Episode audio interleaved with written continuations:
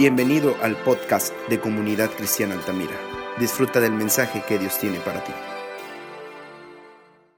Continuar con el tema de mi integridad. Si usted se acuerda, vimos dos puntos a clases pasadas. Hoy vamos por el tercer punto, ¿sí? Y es un tema muy importante en nuestras vidas. Una de las cualidades que a Dios le agrada de nosotros es que seamos personas íntegras. Íntegras sabemos que es una persona completa, una persona que es la misma en casa y en cualquier lugar. Quiere decir que somos las mismas personas donde quiera que vamos y que no tenemos dos caras o dos actitudes diferentes ante las personas que nos conocen íntimamente, pero también las que no nos conocen. Y sabemos que estamos en el estudio de la resolución de vivir según las normas y esas normas están aquí en su palabra. Y son normas muy elevadas donde podemos conocer virtudes de Dios para con nosotros y que Dios quiere que vivamos en esa pureza, en esa santidad. El punto número tres, inciso C, eh, se trata de hablar de nuestra convicción, ¿sí? Nuestra convicción que es una fuerza en nuestra voluntad que debe de contar en primer lugar para nosotros y para con los demás, ¿sí? Tarde o temprano las presiones de la vida van a ser inevitables y revelarán lo que hay adentro de cada uno de nosotros. ¿sí? Nuestra convicción es lo que hay en nuestro interior, lo que hemos aprendido, lo que hemos eh, encontrado en Cristo. Debe de haber fuertes convicciones como lo que es su palabra en nuestra vida, en nuestro corazón, que vamos aprendiendo cada día virtudes de Dios, y vamos a encontrar a través de estas virtudes que leemos todos los días, de ponerlas en práctica, porque lo que Dios quiere para nosotros es que tú y yo estemos aprendiendo de su palabra estas riquezas que hay aquí.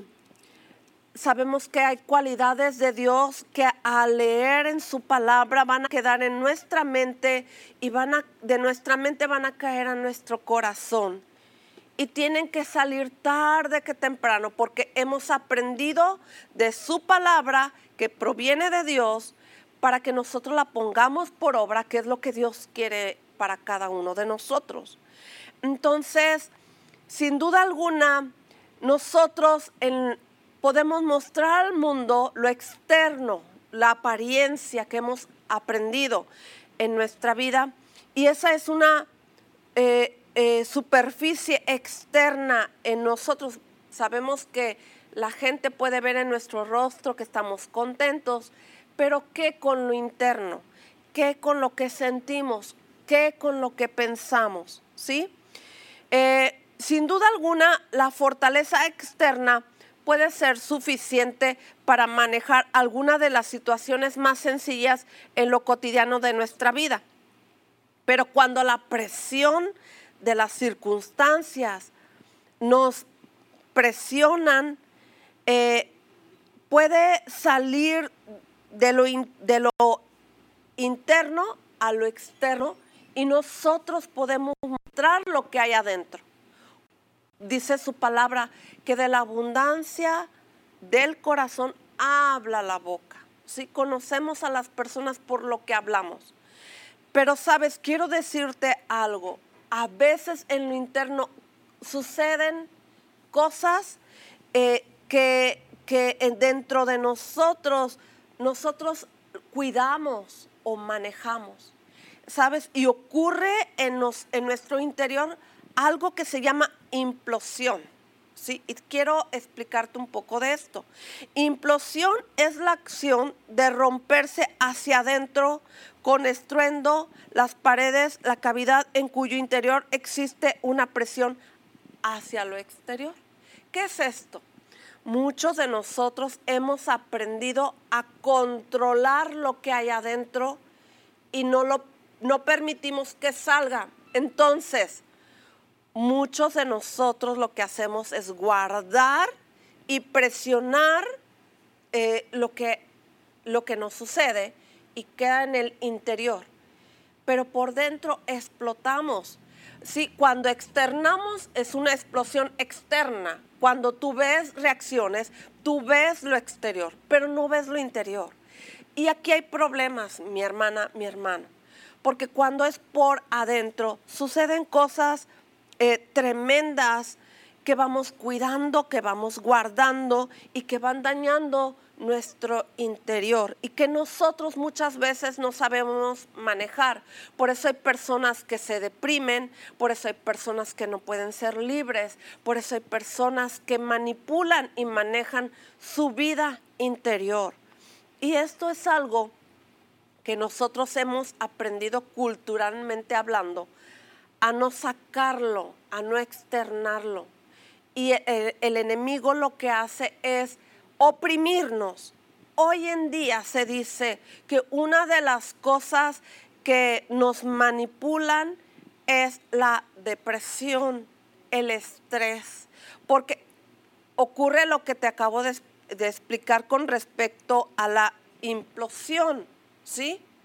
Entonces, nosotros tenemos una fuente preciosa que se llama Jesús. Venimos a Jesús, entregamos a Él en oración lo que hay en nuestro interior.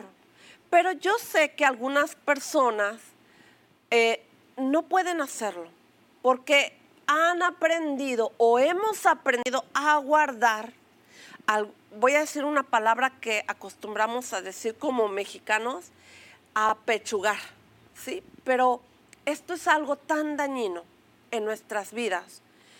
Pero quiere decir que nosotros no hemos aprendido a manejar nuestras convicciones. Nuestra convicción en Cristo Jesús es ir a Jesús, a la fuente, a entregar lo que nosotros estamos viviendo para decirle al Señor, porque recordemos que en su palabra está que nosotros eh, vamos a Jesús y Jesús intercede ante el Padre. Y Jesús trae a nuestra vida paz, sanidad, en nuestros corazones. ¿sí? Como leímos en el Salmo 121, dice, mi socorro viene de Dios, de Jesús. Nuestro, pronto auxilio es el Señor. El Señor Jesucristo escucha nuestras peticiones, nuestras oraciones y Él intercede ante el Padre para traer paz en nuestros corazones. Eh, muchas de las enfermedades que padecemos son a causa de guardar, son a causa de no saber qué hacer con lo que traemos en nuestra mente en nuestro corazón. Sí, pero nosotros hemos aprendido a tener un camuflaje, es una fortaleza que escondemos en nuestra vida interior, pero se va deteriorando al ser desatendida y abandonada porque nosotros no hemos aprendido qué hacer con lo que traemos adentro. Muchas personas prefieren cuidar el callarse, el guardar, el no comentar, pero tarde que temprano, incluso los psicólogos dicen que muchas personas por guardar y callarse las cosas llegan a la locura, llegan a tener otro tipo de enfermedades, ¿sí? que, por guardar pierden el control de sus pensamientos porque eh, hay una depresión en nuestras vidas.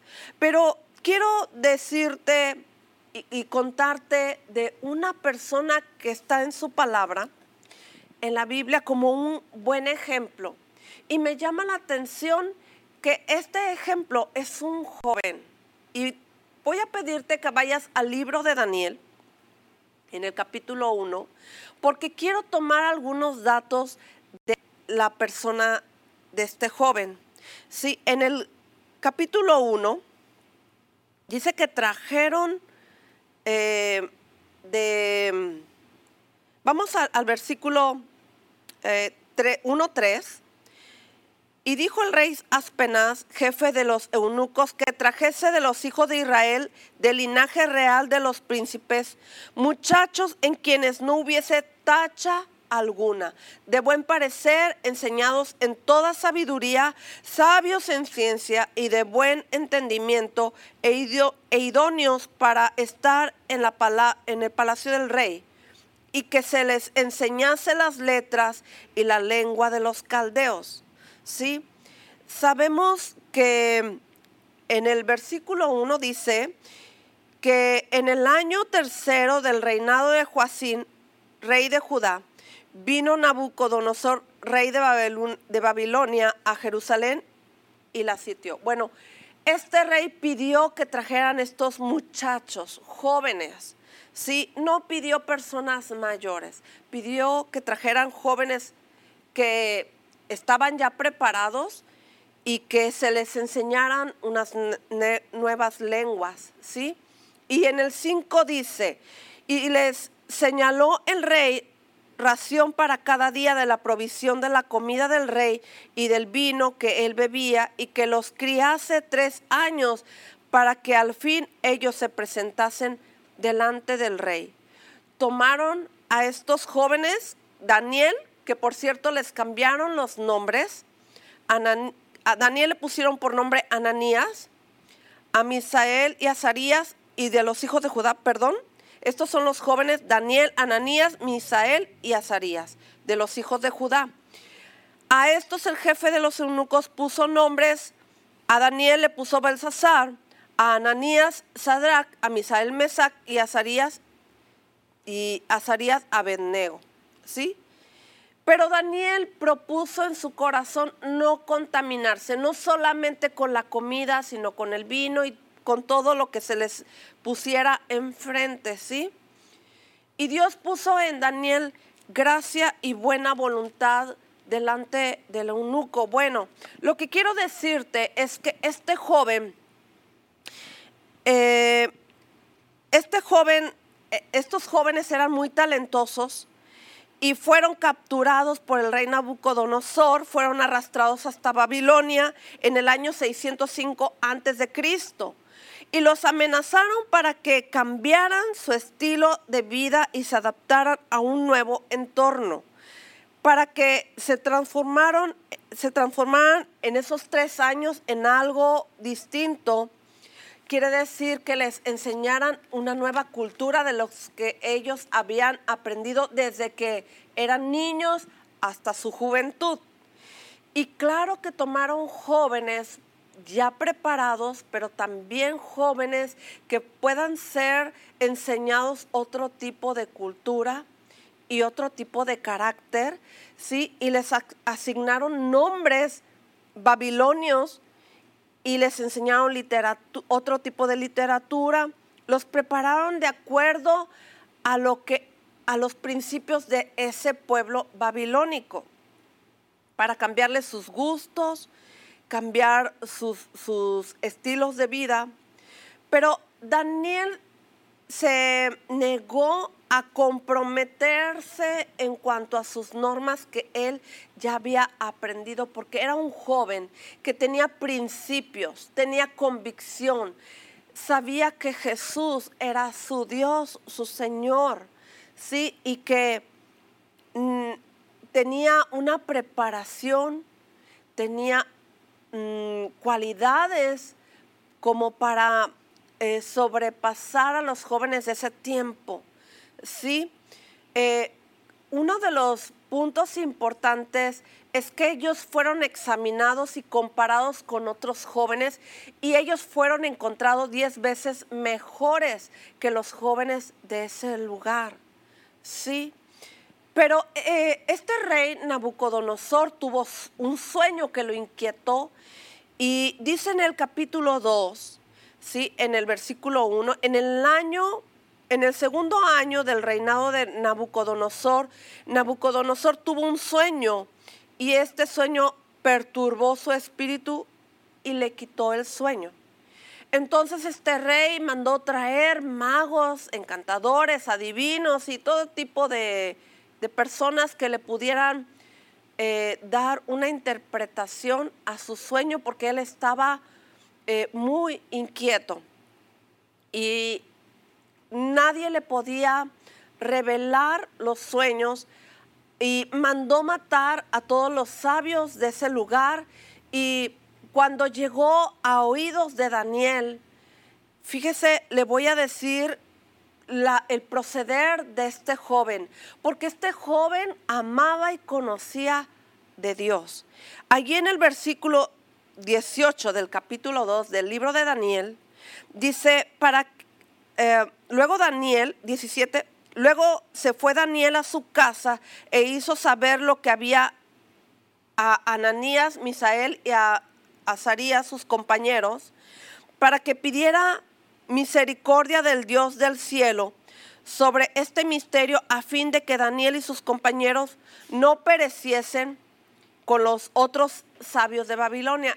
Daniel pidió a sus compañeros que se unieran en oración para pedir la interpretación de ese sueño que el rey había tenido para que ellos no murieran. ¿Sí? Entonces Dios les dio la interpretación a Daniel. Ahí en el versículo 19 dice, el secreto fue revelado a Daniel en visión de noche, por lo cual bendijo Daniel a Dios del cielo.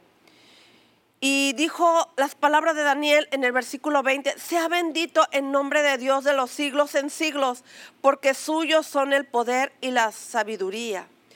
Él muda los tiempos y las edades, quita reyes y pone reyes, da sabiduría a los sabios y a la ciencia y a los entendidos. Él revela lo profundo y lo escondido, conoce lo que está en tinieblas y con él mora la luz. A ti, oh Dios de mis padres, te doy gracias y te alabo porque me has dado sabiduría y fuerza y ahora me has revelado lo que te pedimos, pues nos has dado a conocer el asunto del rey. ¿Sí? Vemos que este joven, su convicción está firme, fuerte y fortalecida en Dios. Fíjese lo importante que es que una persona tenga una fuerte convicción de quién es Dios para su vida, ¿sí? Y tú y yo ante las circunstancias, ante las situaciones que se puedan venir a nuestras vidas, nosotros sepamos qué hacer en un momento de crisis, en un momento de prueba. ¿Qué hizo Daniel? Pidió a sus amigos que se unieran en oración. ¿Qué es lo que hacemos la iglesia? Necesitamos en tiempos de crisis, en, ciertos momentos difíciles, que la oración nos puede ayudar a mm, muchas cosas de la vida. En primer lugar, aquí Daniel y sus amigos estaban a punto de ser um, muertos y ellos al ver el peligro se unieron en oración y oraron y Dios trajo la revelación del sueño de este rey. ¿Qué estás tú pasando ahí en tu casa, en tu hogar? ¿Te está haciendo falta alimentos? ¿Te está haciendo falta trabajo? estás en enfermedad, estás en crisis en tu casa, con tu matrimonio, con tus hijos. Bueno, es tiempo de ir con una convicción. La convicción es creer que Dios te puede ayudar. Oye mi hermana, oye mi hermano, tú no puedes ir a la oración sin creer, sin ir con una convicción de que Dios puede ayudarte a salir adelante. Fíjese lo que me llama la atención, que Daniel se presenta ante Nabucodonosor y él le da estas palabras a él. Hay un Dios en los cielos el cual revela los misterios. Y él le dice que Dios le ha dado a conocer el sueño que él ha tenido y le dice, estando tú, oh rey, en tu cama, te vinieron pensamientos por saber lo que había de ser en lo porvenir y que Él revela los misterios, Él te mostró lo que ha de venir, lo que va a pasar. Por eso tuviste este sueño y tú se te fueron tu descanso, tu sueño, te inquietaste, porque este es un sueño que proviene de Dios. Yo quiero decirte, mi hermana, mi hermano, que nosotros como hijos de Dios tenemos que venir ante el Señor a orar con una fuerte convicción que Dios es el único que puede responder a toda petición, a toda necesidad que tú y yo podamos tener en nuestra vida. ¿Sí? El rey le cuenta su sueño a Daniel y Daniel le da la interpretación. Un joven, un joven que, que había aprendido de la palabra de Dios. Y quiero decirte algo. Eh, pasaron muchas cosas.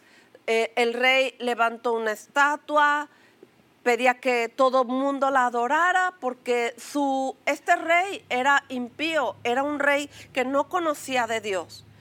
Y cuando los sirvientes de este rey vieron que Daniel y sus amigos no adoraban esta estatua, ellos se vieron ah, en un grave problema.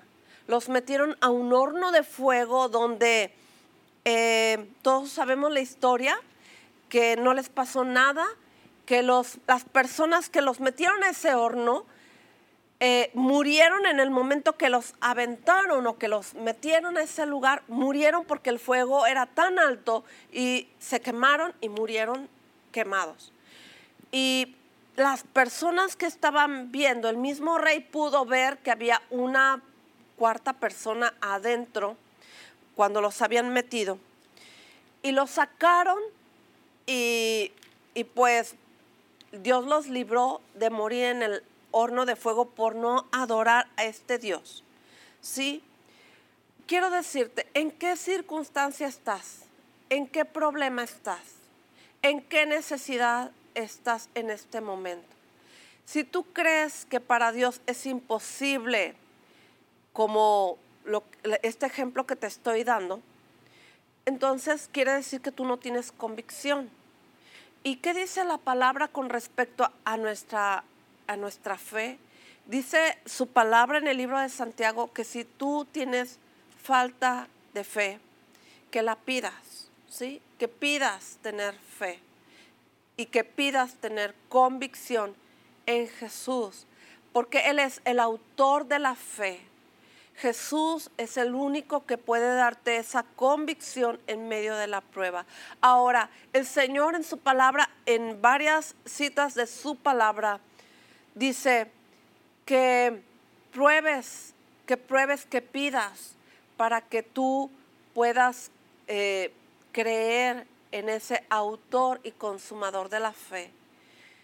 En esta mañana quiero decirte que cuando Daniel estaba en problemas, se levantó un, e, este dicto al no adorar eh, a esta estatua y en el capítulo 6, en el versículo 10, dice, cuando Daniel supo que el edicto había sido firmado, entró en su casa y abierta las ventanas de su cámara, de su recámara, en nuestro caso, que daban hacia Jerusalén, se arrodillaba tres veces al día y oraba y daba gracias gracias delante de su Dios como solía hacerlo antes.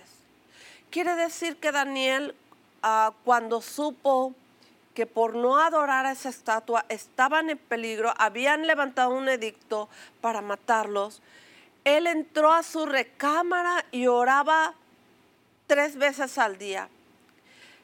En la mañana quizás, a mediodía, en la noche, pero él pudo haberse escondido, pudo haber cerrado las ventanas de su recámara, las puertas, pero no lo hizo porque él en lo cotidiano, él mostraba su fe.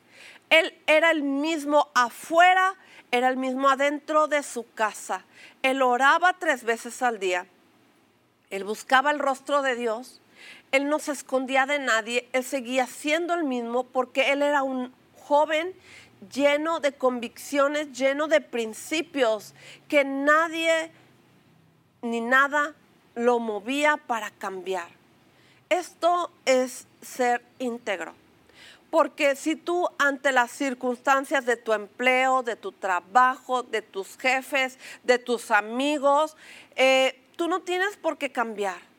Tú no tienes por qué ser otro delante de ellos, porque tu convicción con Dios te va a llevar al éxito como, como Daniel, que Dios le revelaba los sueños, que Dios le daba sabiduría, que Dios le daba ah, la inteligencia para salir adelante. Él no cambió sus normas para conformarse a un nuevo régimen. Él no reformó sus convicciones para seguir siendo popular con sus amigos o para ser aceptado. Él no escondió su reverencia para evitar que lo descubrieran. No cerró sus ventanas, no cerró sus puertas. Él no alteró sus horarios para plegarse a los nuevos dictámenes del rey ni del gobierno de ese tiempo. En cambio, permaneció siendo un hombre seguro, fuerte y firme en sus convicciones. Siguió siendo el mismo en puertas cerradas como en ventanas abiertas o puertas abiertas. Él era el mismo en todos los lugares, ¿sí? Y él enfrentó los problemas más difíciles. Quizás tus problemas puedan ser difíciles, pero quiero que sepas algo que Dios, viendo tu convicción, viendo que tú estás firme con una convicción completa y entera, Él, es el único que puede salvarte así como salvó a Daniel.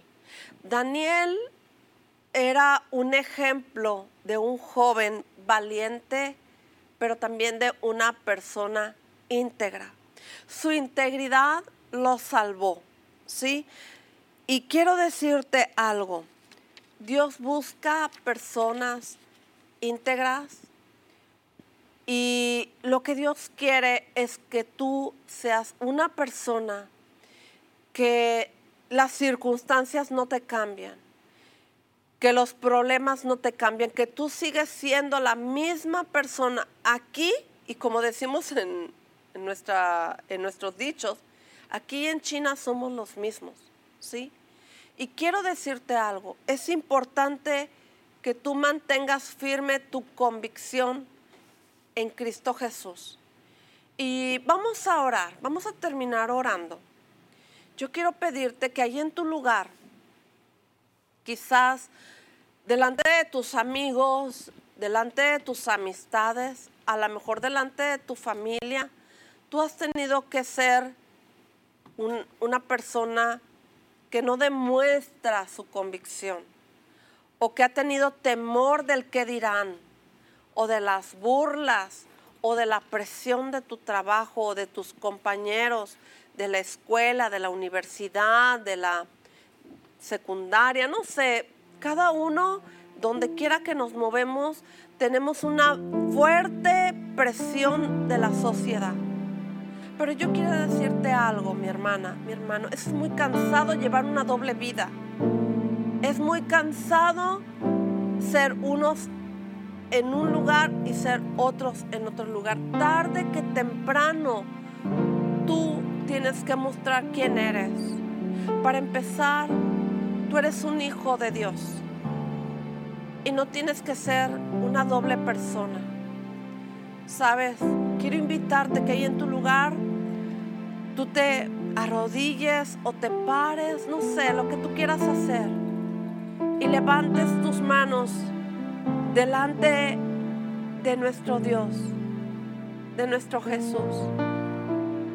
Que, que Él no le importó ir a la muerte y muerte de cruz. Por amor a nosotros, Él entregó su vida. Y sabes que lo mantuvo firme y fuerte. era el salvarnos, el rescatarnos de la muerte. A Él no le importaron las ofensas, las ofensas, las burlas, las críticas. A Él no le importó eso. A Él lo único que le importó era salvarnos. Su camino a la cruz fue por amor a nosotros. Por eso en esta mañana yo te invito que tú le digas al Señor conmigo, Señor Jesús, te doy gracias te doy gracias porque tú me salvaste, porque tú me libraste, porque así como libraste a Daniel del horno de fuego, también lo libraste de que ese león se lo comiera vivo, Señor. Estuvo en peligro, pero fue un joven valiente fue un, joven que puso su vida en tus manos con una convicción de que tú lo ibas a cuidar, que tú lo ibas a guardar del peligro, que tú lo ibas a librar de morir. Señor, Él tuvo una fuerte convicción porque tenía una relación preciosa contigo. Oraba cada día, dice tu palabra tres veces al día. Y hoy, Señor, hoy tenemos este modelo de Daniel en tu palabra. Queremos ser como ese joven que se esforzaba cada día para buscar tu presencia tres veces al día. Queremos, Señor, venir delante de ti pedirte para los que nos hace falta fe, dile al Señor si te hace falta fe. Dile, Señor, necesito tener una convicción, una fe más fuerte de la que tengo. Dice su palabra, si tuvieras fe como un grano de mostaza, un poquito de fe, tú le dirías a esa montaña, muévete y se moverá. Mi hermano, hoy te digo en esta mañana, si tú tienes poquita fe y tú le dices a ese problema, muévete, se va a mover con un poquito de fe. Con un poquito de fe, Dios hará mucho, mucho por ti y por mí. Vamos, te pido que en esta mañana levantes tu voz y pongas delante del Rey de Reyes y Señor de Señores tu petición delante del Rey. Dile al Señor en esta mañana la necesidad que tienes. Si tú tienes necesidad en tu casa, hoy que estamos en casa, todos juntos, si ha habido problemas, si ha habido divisiones, si ha habido conflicto en casa, este es el momento de poner en sus manos tu conflicto, tu problema, tu necesidad. Oro en esta mañana porque sabemos de aquellos que están padeciendo por una enfermedad, los ponemos en tus manos. Señor, por Julián, Padre Junior. Lo ponemos en tus manos, Padre, para que se consuma el milagro precioso en su cuerpo, en su cerebro, Señor. Padre, sanidad completa en el cuerpo de tu Hijo. Señor, el milagro ya está. El milagro ya está, Señor en la vida de Julián. Gracias por este milagro de vida. Gracias porque todo lo haces perfecto y completo y creemos que tú lo levantarás, Señor, por la convicción que tenemos en Jesús.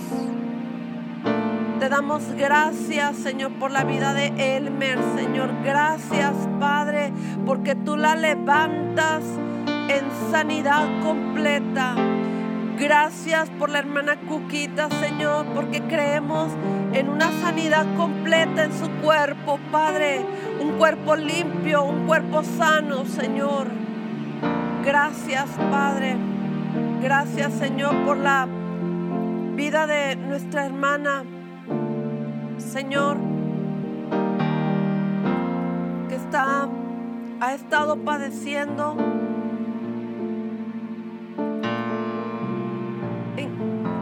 cuerpo, Señor, por enfermedad. Padre, por la, la vida de mi hermana, Señor, que se me fue el nombre, pero tú sí sabes, tú sí te acuerdas de su nombre, Señor, en el nombre de Jesús, oramos que tú sigas haciendo en ella sane su cuerpo, que quites toda célula cancerígena, Señor, que está siendo fortalecida en su cuerpo, en cada órgano, Señor. En el nombre de Jesús enviamos tu palabra de sanidad. Si alguien allí está padeciendo por alguna enfermedad, Señor, te rogamos que tú estés obrando poderosamente, Señor, en la vida de nuestros seres queridos. Señor, Gracias porque Vanecita es sana, Señor. Gracias, Señor, por el milagro completo en ella, Señor. Por Vanecita, Señor, esta niña, Señor, preciosa. La bendecimos, Padre. Bendecimos el pueblo de Dios, Señor. Si algún problema, si alguna circunstancia, Señor. Padre, renunciamos a todo aquello que nos ata desde el interior hasta el exterior. Señor, oramos que tú traigas una fuerte convicción, una fuerte fe en cada uno de tus hijos. Señor, y bendecimos cada uno de tus hijos, Señor. Oramos que venga una fuerte convicción. Señor, por la imposición de, mis manos a través de tu Espíritu Santo, te ruego que envíes una fuerte convicción a cada hijo de Dios que se ha conectado. Señor, una fuerte convicción de fe. Señor, una fuerte integridad firme y poderosa, Señor. Bendigo a cada uno de tus hijos, cada uno de los que buscan tu presencia, Señor. Que nos multipliquemos, Padre, para adorarte, para bendecirte y para honrarte. Te damos gracias, Padre, en el nombre de Jesús. Y te damos gracias, Padre, porque tú eres el autor de nuestra fe, el amado de nuestra alma, al que adoramos y bendecimos con todo nuestro corazón, con todos nuestros pensamientos y con todo nuestro ser, con toda nuestra fuerza, Padre, en el nombre de Jesús. Amén. Esperamos que hayas sido bendecido. Recuerda que puedes escuchar las predicaciones en Spotify y YouTube. Síguenos y comparte. Dios te bendiga.